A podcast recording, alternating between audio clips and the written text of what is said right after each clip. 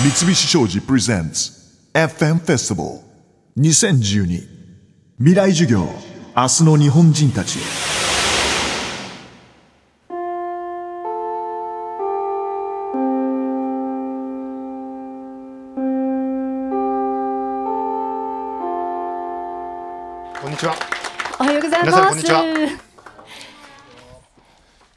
茂木健一郎さん、皆さんもうご存知の通りだと思いますが、脳と心の関係を研究し、数々の著書も出版されています。現在、慶應義塾大学大学院の特任教授。務めていらっしゃる、はいということで、あの日々大学生の方と触れ合う中で、いろんなこと感じられますか？まあでも本当にみんな個性もあるし、うん希望に満ち溢れてるしね。頑張れると思いますよ。これから日本の若者ね。うん、うんあの茂木さんは最近挑戦する脳というはい。著書あの日本人がねより挑戦していくにはどうすればいいかってことをね書いた本なんですが、みんな読んだかな？まあ教科書には指定してないんでね読まなくてもいいんですけど、そういう本書きました。はいはい。まさに皆さんにぴったりのねテーマかと思うんですが今日はそのお話も聞けることと思います、はい茂木さんどうぞよろしくお願いしますす。さあそして今日はもう一人ゲストをお招きしております女優で現役大学生の宮崎カレンさんです皆さん拍手でお迎えください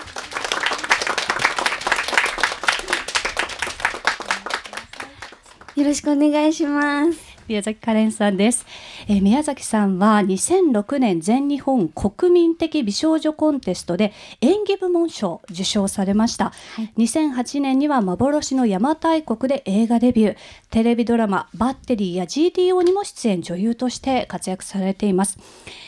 えその一方で今年4月に早稲田大学、えー社会科学部に入学されました。現在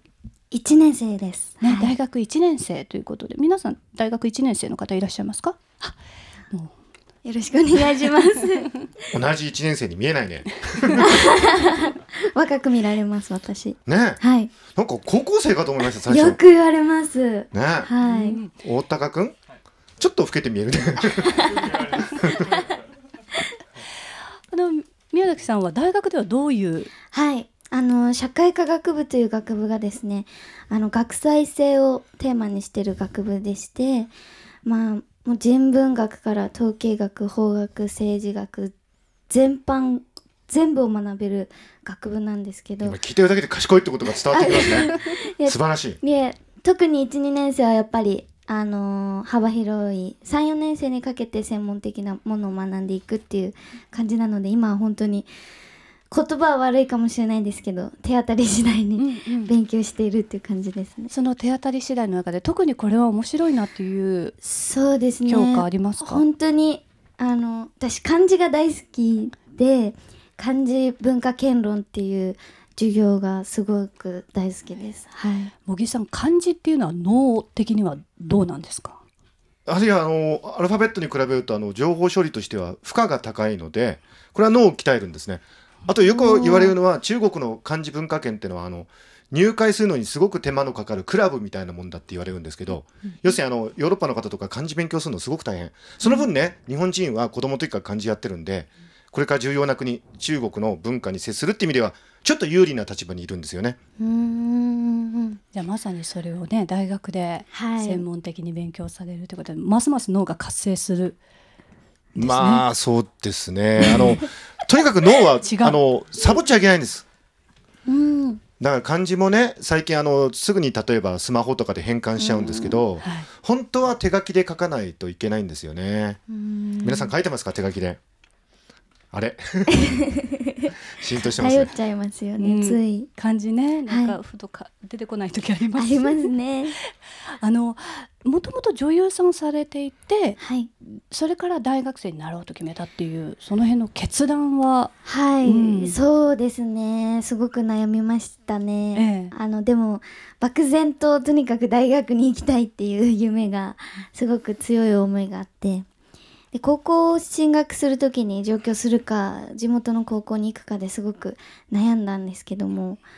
うーんなんていうかその一番はやっぱり大学に行きたいっていうこととあとやっぱり地元で学べる最後のチャンスだって思ったので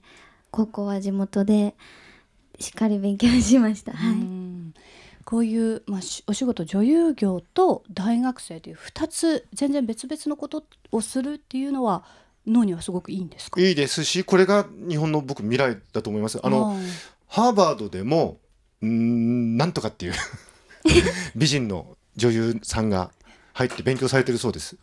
それはハーバードがの学生がちょっと自慢してましたけどそういう形がこれからどんどん増えていくんじゃないかなと。あの要するに学生であると同時に何か社会的な活動もしてると、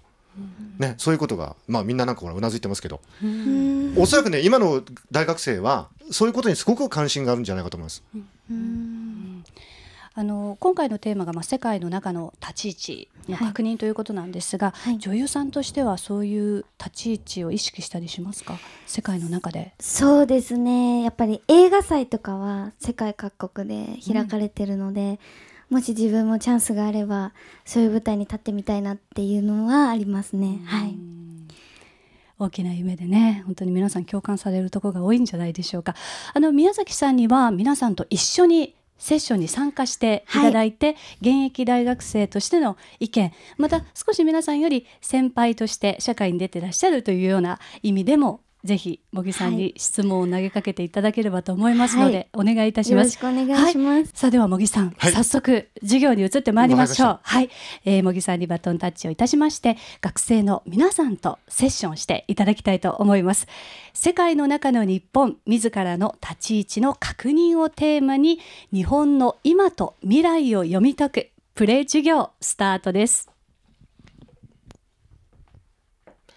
皆さんあのこんにちは。まあね日本は今いろいろ大変な状況にあることはご存知だと思うんですけどあの最近のねここ1年ぐらいのニュースで皆さんが日本人であることを実感した瞬間ってのはいろいろあると思うんですが僕の場合ねちょっと意外かもしれないんですけどロンドンオリンピックの開会式だったんですよ。皆さんあのご覧になった方多いと思うんですけどあの007のジェームス・ボンドが女王陛下と一緒にヘリコプターからスタジオに降りてきたりだとかあと日本でも有名なミスター・ビーンロワン・アトキンソンさんがあのピアノ弾いててちょっとふざけたりとかね。まあビートルズももちろん出てきましたしイギリスの文化の非常になんかもう花それをどんどんどんどん出してさすがイギリスね文化大国だってそういうふうに思われたと思うんですけどなぜそれを見て日本人であることをね意識したかというと実は日本は今東京が2020年のオリンピックの開催地に立候補してるんですね。皆さんちょっと最初に伺っていいですか？2020年に東京オリンピック招致することに賛成の方って手を挙げていただけますか？えーっとですねはい。わかりました。12346人ですね。反対の方。3人4人5人はい。6人6対6他に手を挙げなかったもいらっしゃいましたけど。50-50ですね。まさに今この状況なんです。賛否両論。でね、僕ね、実は私はあの東京オリンピック招致に賛成なんです。で、ロンドンオリンピックの開会式を見ながら、もしこれ東京でやったらどんな開会式になるんだろうと思ったんですね。で、考えてみますとですね、日本の文化で世界に通用するものってたくさんあるんです。例えばこんな開会式の演出どうですか？今もうイギリス人もお寿司大好きなんですけど回転寿司まであるんですよロンドンに。回転寿司しかもカツカレーまで流れてきたりするんですよ。カツカレーとか言ってるんですよ。イギリス人が。巨大な回転寿司が国立競技場の中回ってんですよ。そこをマリオとルイージが飛び跳ねて ネタの上でビョーンってやってなんかそうするとブーンってなったりとかね。宮崎アニメのキャラクター。僕はまあお腹がトトロに似てるって言われてるんですけどもう全部出てくる。それこそねあのナウシカもそうだし。そういう開会式ゴジラも出てくるし。それから今ジョジョの奇妙な冒険とかものすごい人気ですし実は日本って我々が気づかないうちに文化大国になってんです。あの私今50歳なんですけど僕が30までは日本は絶好調でした。もうバブルが崩壊するまで。残念ながら皆さんが生まれた頃から日本はもう長い低迷になって失われた10年失われた20年って言われてることは皆さんご存知だと思うんです。そんな中でね確かに、日本って今ちょっと自信を失ってる。おそらく先ほどね東京オリンピック招致しなくてもいいんじゃないかとおっしゃった方は他に優先順位があるんじゃないかとか他になんか、え日本人としてやるべきことがあるんじゃないかとかねあるいは日本にはそういう力がないんじゃないかと思った方もいらっしゃるかもしれないんですけど実はねあの世界を見る目ってちょっと違う。ロンドンオリンピックも実は開催前はイギリス人の方はあの反対している方が多かったんだそうです。ところが実際に開催してみると特にあの開会式ですよね。イギリスって実はこんな素晴らしい国なんだってことが分かって、えーまあ、イギリス人も非常に支持する人が増えたということで実はねあの今日の最初のテーマ日本人であることを意識するという。このためにはやっぱり外からの目がねどうしても必要なんですね。でそこで皆さんにちょっとお聞きしたいんですけど確かにあの日本はね過去20年失われた20年と言われて元気がないもう中国に経済規模では抜かれてしまった国際化という意味でも例えばシンガポールなんかは皆ほとんど英語喋れるんですけど皆さんどうですか英語？ちょっと苦手なところもありますよね。ちょっとなかなか遅れを取ってしまってると。でちょっと日本人が今不安になってると思うんですけどここであえて聞きたいんですけど皆さんね先ほどあのたまたま東京オリンピックもしやるとしたらマリオとかルイージとかゴジラとか宮崎アニメの主人公とかたくさんキャラクター世界的なキャラクターいるよと。もちろんハローキティも忘れちゃいけませんね。それ以外に日本の強みって何だと思います？あえて。今ちょっと調子悪くなっちゃってるけどどなたかここが日本強いっていう意見があったら発言していただけませんか？あじゃあ大高君老けちゃってる大高君。え日本大学1年の大高と申します、えー僕が考える日本人の強みというのはやっぱ集団意識だと思うんですよ。やっぱりアメリカとかだとこうジョブチェンジなんかをしてどんどん自分がキャリアアップをしていくという風な働き方だと思うんですけど日本人は基本的にはやっぱ終身雇用。でそういった中であのこうこの前にしっかり集団を意識できるというところがやっぱりすごく日本人の強みだと思います。いやそうですね。大高君ありがとうございます。あの先ほどもちょっと話題になってましたけども iPS 細胞を作ってノーベル賞を受賞された山中さんがまさに、えーチームワークを大事にされてるんですよね。本当にあの素晴らしい方であの謙虚な方なんですよね。私も大事なことをしたけどでも同じ研究室のね高橋さんという大学院生だった方も非常に大きな仕事をされたと。常にあの周りの方への感謝を忘れない。これがねアメリカ人とかだったら私がやりました。みたいなことを言いがちなんですけど確かにチームワークで、えーいろいろ新しいことをやっていくっていうのはこれ日本人の、まあ、強みであると私も思います。どうもありがとうございます。他にいらっしゃいますか？あじゃあどうぞ。はい、えー慶應義塾大学法学部3年の山本と申します。あの、比喩的な言い方になってしまうと思うのですけれども、日本の強みは洋食屋とカレーライスとラーメンだと思います。というのも、例えばこう、僕はクリームコロッケが大好きなんですけれども、あの、もともとコロッケの原型のクロッケとはまた全然違うものである。それを、あの日本に取り入れてさらにこうより洗練されたものにしていく、まあ、もうちょっと具体的に言うのであれば海外の文化を積極的にこう受容してそれをこうああの日本の文化とアマルガメートしてさらにこうより洗練されたものを作っていくそうした技術センスにかけては日本は非常に強いものがあると思っております。山本さん本当鋭いですねあの実はコンビニエンスストアはもともと例えばのセブンイレブンなんかもアメリカで生まれたものが日本に入ってきてセブンイレブンジャパンが非常に大きくしてしかもあの世界最先端のコンビニの技術いろいろありますよね。あの、まあ、商品管理も含めて。逆に今度アメリカの親会社を日本の、まあ、セブンイレブンジャパンが買ってしまうみたいな。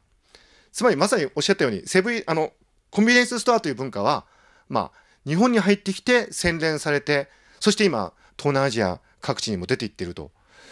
おっしゃる通りあの外国の文化を洗練させるってのは日本人の強みだと思うんですけど逆にねこれ山本さんも含め皆さんにお聞きしたいんですけどインターネットは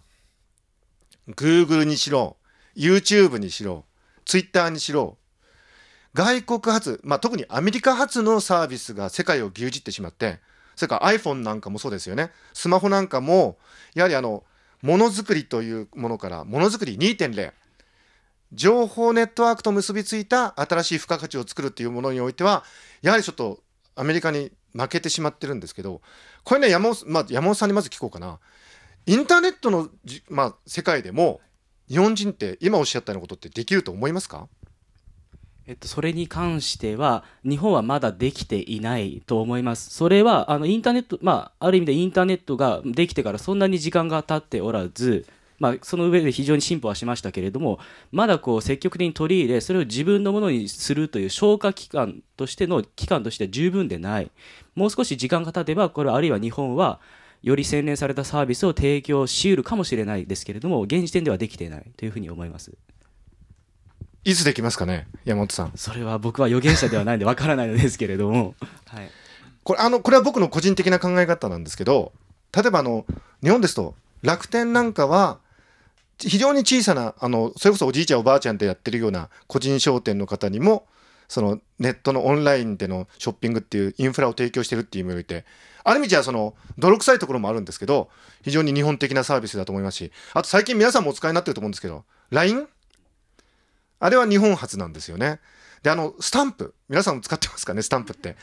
ああいうなんか可愛いなんか絵をつけるって、これはちょっと日本独特のセンスで、ここら辺にあの、日本初のね、インターネットサービスが世界の中で、まあ、プレゼンスを増していく一つのチャンスがあるのかもしれませんね。他にありますか？日本の強み。あ、どうぞ。えっ、と国際キリスト教大学4年の森と申します。と私の考える日本人の強みはと想像力かなと思いましてでそう思った理由と言いますのがとまず文学で考えますと、えっと、例えばファンタジーとかイマジネーションって聞くとこうヨーロッパのこう文学作品っていうことを思い浮かべることが多いのかなと思いまして、まあ、例えばもう某魔法学校のお話ですとか映画化にもなりましたしでもあの例えば最近の話と絡めますと村上春樹さんが、まあ、残念ながらノーベル賞取れなかったってことだと思うんですけどでも彼の作品は世界中の方々に読まれていてでそれはどうしてかっていうと、まあ、これはテレビであの聞いた話なんですけれども村上さんの世界観があまり日本っぽくないというか、まあ、外国の方が考える伝統的な日本というものがあまり入っていなくてこう世界の方々でもそのその言葉に訳して読むとその世界観に引き込まれてしまうっていうところにあるっていうお話を聞いてあなるほどなって思いまして。であとは、えっと、文学作品と離れますとサブカルチャーでアニメとか漫画とかっていうのもまあなんだろうな学園ものの青春物語とかは 多分結構日本っぽい感じがあると思うんですけどでもそれを離れて例えば SF とかアクションとかっていうのはなんだろうな世界の誰もが共有できる世界観っていうのを表現することができると思っていて私はその想像力っていう可能性はすごく日本人は持っているんじゃないかなって思います森さん、かなり今、個人的な趣味を込めた お話でしたね。素晴らしい。僕もあの、最近あの、霧島部活やめるってよっていう映画、あ、みんな笑ってるってことは見たのかな？いいよね。あれはもう日本の力総結集というか、素晴らしい映画だと思うんですけど、おっしゃる通りですよね。日本の文化力。あの、私の知り合いで、日本人とイギリス人のハーフの女の子がいるんですけど、彼女がね、ロンドンの大学で勉強してた時に、オタクの友達に頼まれることがあるんですって。それ何かっていうと、お願いだから、これイギリス人の男よ。お願いだからパン加えて、それで肩からカバン下げて走りながら、大変学校に遅れちゃうって日本語で言ってって 言われるんだってイギリス人の男に。大変学校で遅れちゃうって。変態ですよね。だけどね、それぐらい日本の、あの、まあ、アニメとか漫画、それからそういう文学っていうのは今世界中に浸透してる。私はあの、イギリスに2年間留学してたんですけど、もう当時から、もう10年以上前ですけど、ロンドンの書店には村上春樹さんの小説が並べられて、Next Nobel Prize Winner はてなって書いてありました。次のノーベル賞受賞者は村上さんなんじゃないかってもう10年ぐらい前から言われてた。それぐらいやっぱり力があるんですね。だおっしゃるようにあの日本は、まあ、経済的には今ちょっと苦しくなってきてるけどこの文化力ですよね。この文化力があの一つの僕鍵になると思うんです。であの今回ですね十分にお話を深める時間がきっとないかもしれないんですけど例えばあの領土問題なんかも今ね皆さんも関心があると思うんですけど日本と韓国それから日本と中国の間でまあいろいろありますこれ我々脳科学者の立場から言うと実は領土問題ってね皆さんも経験あるかもしれないけど恋人同士の喧嘩に似てるんですどういうことかというとお互い自分が正しいと信じ込んでるってことです。お前言ったろって。言ってないわよ、そんなことって。お前が悪いんだよ。悪いのはあなたよって。お互い 自分が正しいと信じ込んでる。これはあの私たちのその分野でいうと認知的失敗コグニティブフェイリアって言いまして本当は正解があるのかもしれないんだけれども関係者がその正解をなかなか見極められないとこういう状況が起こりうるということをあの我々は研究上知ってるんですね。で我々の立場からすると領土問題というのは例えば日本からするとこの領土この島は絶対日本のものだと我々信じてますよね。でなんでじゃあ隣の国はそう見てくれないんだろうって。ところがおそらく隣の国の立場からするとこの島が自分たちのものだと信じてしまうようなまあ論理というか感情があるんでしょうね。でこの行き違いっていうのは常にあの起こってるんです。この国と国との関係だけじゃなくてそれこそ今の恋人同士の、えー喧嘩でもそうなんですけど。でどうしてそういうことが起こるんだろう？どうしたら解決できるんだろうってことは我々脳科学者の、まあ、研究テーマでもあるんですけどこういう時に実は文化の力っていうのがね非常にあの大きな意味を持つんですよね。例えば中国の方も反日デモをしながら日本の文化は大好き韓国の方もそう同じように日本の人も、まあ、中国例えば我々ね中華料理ボイコットするっつったってチャーハンとか餃子なしだとちょっと苦しいよね。なのでその文化というものがやはりあの、まあ、こういうね国と国ってなかなか難しい問題があるんだけどその国境を乗り越える一つのきっかけにもなるということでおそらくあの皆さんこれからね社会に出ていかれると必ず仕事上韓国とか中国とか他の国に行く機会があります。これは私もあの科学者として研究する中でやはりまあ学会とかいろんな機会で行くんですね。ですのでもういずれにせよこのグローバル化した世界の中で他の国との付き合いっていうのは避けられないんでこの文化の力を鍛えるってことをぜひねちょっとあの最後にね森さんが言ってくださったんで頭に入れておいていただきたいと思います。さてあの次のテーマちょっと皆さんに身近なテーマお話したいんですけど就職です。いかがですか就職。最初に僕あの謝らなくちゃいけないことがあってごめんなさい。僕は実は就職活動をしたことがありません。大学院を出た後にすぐにあの今研究者の道に入ってしまったんで、えー皆さんがやられてるようなそのエントリーシートを書いてね、会社説明会に行って就職面接をするというようなことをしてないんであまり僕は大きなことは言えないんですけどただあのまあ今若者たちが就職活動で非常に悩んでるってことはよく聞いてるんでこれはねあの私からいろいろえお話しするというよりもまず皆さんからね今就職活動してますとかこういうことが問題になってますとかちょっと現場の生々しいレポートをちょっとお伺いできればと思うんですがどなたかいらっしゃいませんか？あじゃあどうぞ。あの、東京大学理科一類2年生の龍光と言います。えっと、まあ、僕はこう就職活動やってないんですけど、僕の高校の先輩で同じく東京大学の文学部に、えっと、入学された方がいて、その人ですね、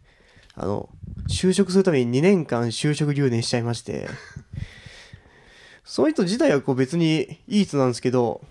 やっぱりなんでしょう。なんかこう、でしょこうだこうその東大入ってもなんでしょうこうその就職もうまくいかないっていうようなかまあ